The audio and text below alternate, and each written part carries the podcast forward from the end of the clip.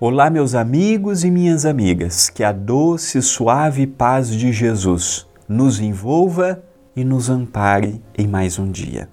Que a mensagem de Cristo Jesus possa entrar em nossos corações, fomentando a paz, a concórdia, a união, a tranquilidade e a paz, principalmente a paz.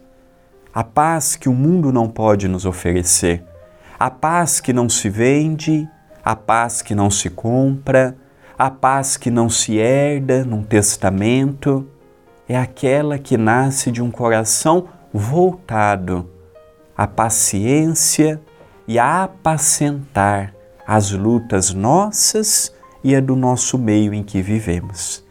Está iniciando mais um Pão Nosso de Cada Dia comigo, André Luiz Querin Vilar. Gratidão à TV Caminho da Luz e ao Centro Espírita Perdão, Amor e Caridade, o CEPAC.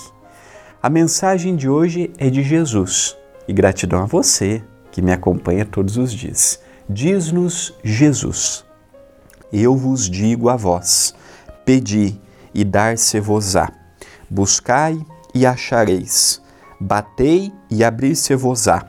Disse-nos Jesus: narrado no Evangelho de Lucas, capítulo 11, versículo 9. É singular este momento de Jesus em nossos meios. Naquela época, como na atualidade, é comum que nós terceirizemos a solução dos nossos problemas. Então, quando eu estou doente, eu vou no hospital, quando eu estou com um problema que depende da polícia, eu faço um boletim de ocorrência. Quando eu tenho que resolver alguma coisa aqui ou acolá, eu vou nos devidos lugares.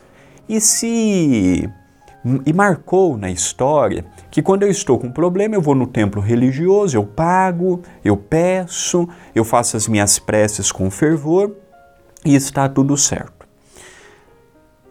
Os outros assuntos estão certos. Estou doente, vou no médico. Preciso de uma ajuda psicológica, vou num psicólogo, num psiquiatra. Estou precisando de um acompanhamento nisso, eu vou aqui ou acolá. Eu procuro os caminhos. Quando o assunto é evolução moral, não é assim que funciona. Eu não posso depender de um médico para, para solucionar os meus problemas. Eu não posso depender de um professor para responder às minhas inquietações. Jesus nos ensinou Pedi e dar-se-vos-á. Batei e abrir-se-vos-á. Ajuda-te e o céu te ajudará. O que, que ele quer nos dizer? Tudo que ele nos oferece tem uma contrapartida. Ah, você quer ajuda, você quer ser amparado, você quer ser socorrido? Perfeitamente.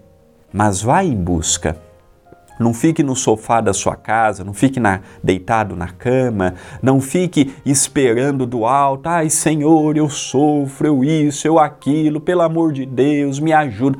Paremos com essa rogativa barata. O convite de hoje é um só. É um único convite. É para que nós possamos, para que nós possamos ir ao encontro do esforço e pela dedicação não é pagando para os outros orar por nós, não é pagando para os outros solucionar os nossos problemas, não é pagando e exigindo, ah, eu quero isto, ah, eu quero aquilo outro, ah, eu preciso daquilo. Não. Todos nós precisamos da ajuda divina. Todos nós precisamos da misericórdia do alto, mas só vem por parte daqueles que mereçam, pelo esforço, pela dedicação, pelo empenho. Não adianta simplesmente eu desejar. Ah, eu desejo um mundo melhor, mas você materializa? Não, só desejo. Ah, eu desejo que o meu lar seja de paz, mas você materializa? Não, só fica no desejo. Nós temos que sair dos desejos e irmos para as concretizações, para as realizações, para o verdadeiro trabalho empenhado pelo alto. Esse é o convite. Esse é o papel que hoje nos chega por meios dos mais variados. Dos mais variados. Então vamos em busca do pedir sim, mas com sabedoria e dando-nos a disposição. Olha, eu quero ajuda, mas eu estou disposto a ter mais paciência, eu estou disposto a ter mais resignação.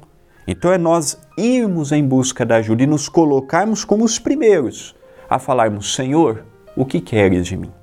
Esta é uma mensagem para refletirmos. Pensemos nisto, mas pensemos agora.